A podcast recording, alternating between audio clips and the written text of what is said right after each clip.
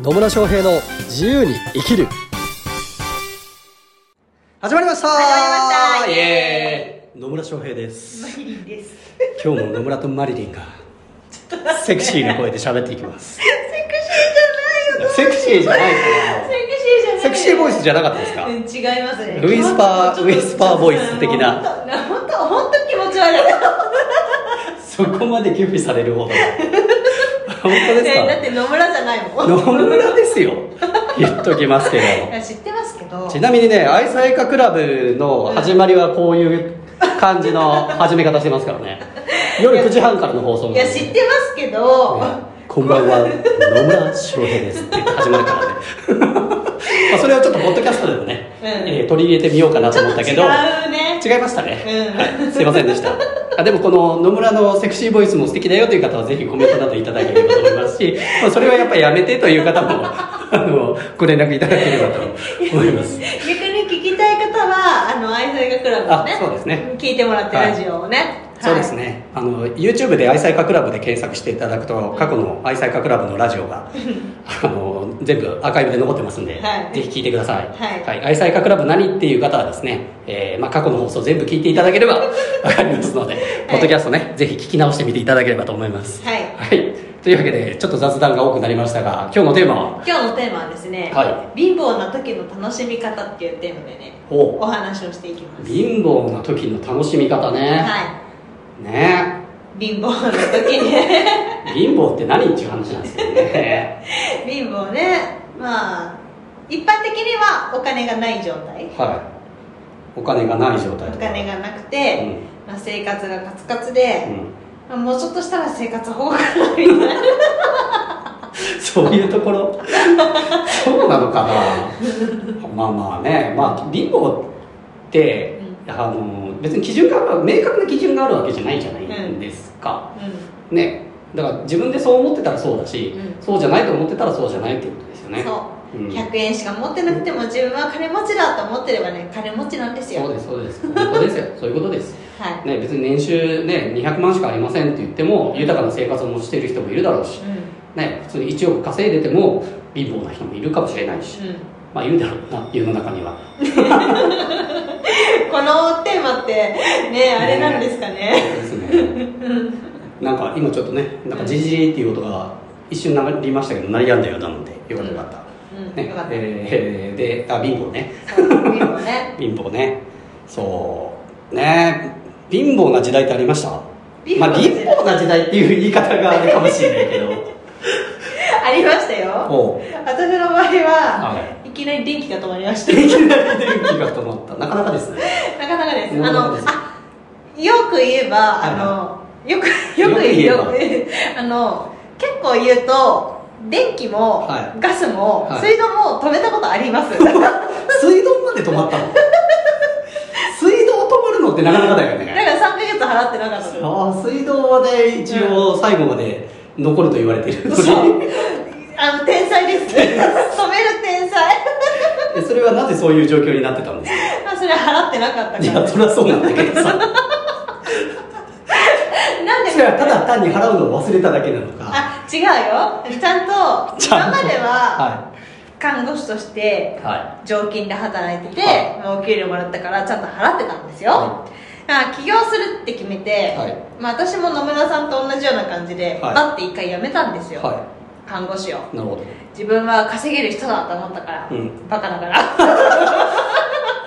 そうですね そ否う定はできないですねでいざやってみたらあれれ みたいなどんどんお金が減っていくぞみたいなあやべえ請求来てる払えないみたいな、なるほどねうん、そんなこんなでうんちなみにその時はどうだったんですかそのう時んその時は電気が止まった時はたまたま祖母がいてうん一緒に、 祖母が電気止まる瞬間を目の前で見てるんですよちょっとさ多分きっと恥ずかしいよねあの孫がさ電気止 めるってね確かにでその時は払ってもらいました そうだったおばあちゃんに払ってもらったおばあちゃんに払ってもらったありがとうっつってでも翌月からはどうな1ヶんです月かからはちゃんと自分で払いましたよおもうお金を作ったんですとどうやって作った車んをです売ったりとか、あーなるほどねうん、あとあの家具を売ったりとか家具を売ったりとか家電売ったりとか、うんあとその時はあのフリマアプリとかやってたんで、うんまあ自分が使わないものを売ってたりとかはあとああととか言ってい あとはあのパートをやってたんで看護師の、うん増やしたりとかはいはいしてましたはい、なるほどねそうですねうん、ねお金が足りないと思ったら稼げばいいっていうそうなんですよ、まあ、稼ぐのもそうねお金作ればいいっていうだけの話ですよね、うんだから今あるものを売って、ねえーお金に変えていくっていう方法もあるし、まあ、働き方増やしていくとか稼ぎ方増やしていくとかっていう方法も、まあ、いくらでもあったりはするわけですよね、ねなんかまたまたなんかちょっとじりじりなってましたけど、はいまあ、聞いてる方あんま気にならないかもしれないですけどね、ううんでそうそうだからお金が足りないと思ったら増やす方法を考えたらいいしそれのための選択肢はいろいろあるっていうことなんですよねうん、うん、意外と身近なものを売ったらそれなりの金額になるとかあったりするしねありますねでもなんかねあそう面白いのがねは私の周りあのホームレスでしたとかはいはいはいそれこそ満喫にずっと泊まってましたとか、うんうんうん結構いてあ結構やってる人いるんだみたいな 私だけじゃないんだと思って、そうですね、うん、意外といますよねで意外と言いそこかまら起業して、うん今、あのー結構稼いでるっていう人もいたりしますかすうらんうね、んそうそう、まあ、そこまでなんか本当にお金がなくて水水道も止められるとか家にも住めないってなってくるとさすがに人間考え出して動き出すっていうのもあるかもしれないから、まあ、究そ極うだよねもう本当そうにいうタイプの人もいると思うんでそれはそれでいいんじゃないですかね、うんでそういう活動をしている時がじゃあ楽しくないかっていうと、楽しみもあるんじゃないかなとも思うんですようんね、思いますねうん、とそうなんですよだからね私の場合はちょっとそこまではないんですけ ど水止められたとかもではないんですけど昔バックパッカーをやってたんですうんうね、5年ぐらいんでバックパッカーやってた頃って本当ねあのお金使わずにいかに長く旅ができるかみたいなのをやってたんですよ、うんえちなみにその最初の資金はうん、いくらぐらい持ってたんですか最初はね、まあ、その会社員を2年ちょっとやってたのとあとまあうん大学時代から結構いいずれはバックパッカーやろうと思っててお金を貯めてたっていうのもあって、うん300万ぐらい貯めましたうね、ーん300万貯めて、えーまあ、5年間バックパッカーやって、 300万でう300万で5年間バックパッカーできるん、できるできる全然、えーまあ、今ちょっと物価とかがどうなのかにもよると思うんですけど物価の安い国だったら全然行きますようんそれこそ、まあ、私が行ったのは本当二十数年前になるんですけどネパールとかだと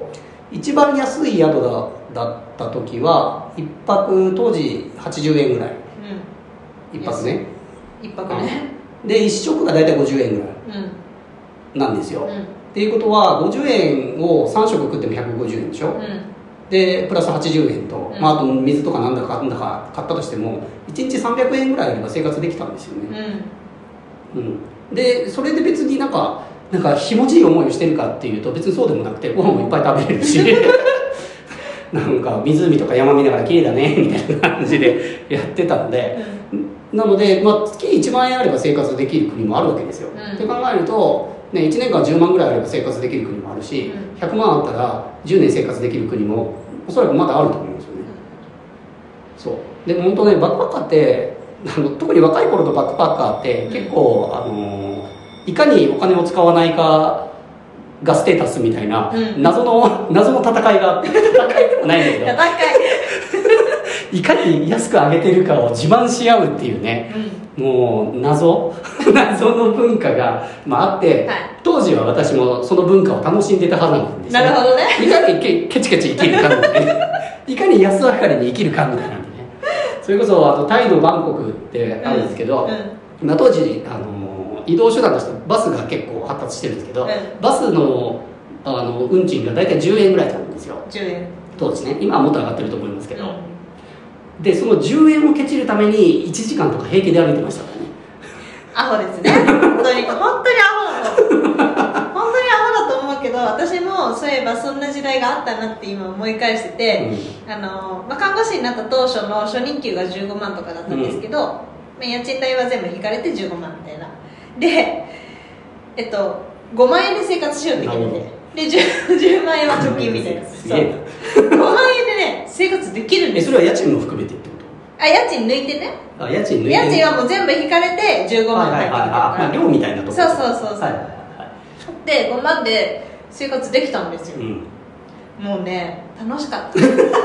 まあ自分で今日何ご飯作ろうかなみたいな、うんまあそれもあるしあと山の中の楽しみってやっぱりあ山の中にねいたんですけど、はい山の中の楽しみってやっぱりあってあの川瀬せらぎとか聞いたりとか、はいはいはいはいあと、まあ、ちょっとねあの散歩みたいに歩いてとか、なんかもうすごい自然と戯れてたなみたいな、なるほどね、うあんそうなんですよねだからお金が必ずしもなんかね何十万とか何百万ないと幸せじゃないかとか楽しめないかっていうとそんなこともなくて別にお金がなくても楽しむ方法はあるし、うんまあ、最近だとね本当田舎に引っ越してなんかミニマリストというか、っていう生活する人とかなんか自給自足に近いようなことをやっててねそんなむちゃくちゃ収入があるわけじゃないけど楽しく生きてるっていう人もいたりしますからうん、うんね、いますうね、ん本当ですよだからまあお金がねあった方がいいと思う人はそれは稼ぎゃいいしうんね作り出す出せばいいだけじゃないと思いますけどね、だから本当バックパッカーの頃は私は本当まあ今とは全然違う生活してましたし日本に帰ってきてからもあのバックパッカー5年もやってた人間だったんで、うん再就職してもあの給料なんて知れてたんですようんで30歳なのに、うん年収300万なかったですからねえー、そうなそうのそうすごいそうそれでね家賃払って、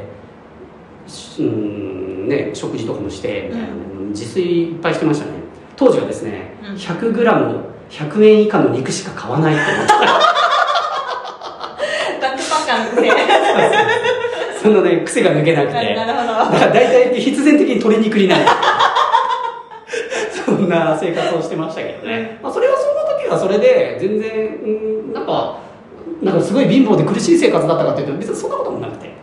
うんまあ、ただその後こういろいろねこう自分を成長させていったりとか自分の可能性に気づいていって、まあ、今ではねあのそれなりにお金を使う生活をしてますけど まあまあだからといってじゃあ今私が本当全然お金がない状態になったらどうなるかっていうと別にバックパッカー時代に戻りゃいいだけだなっていう感じだし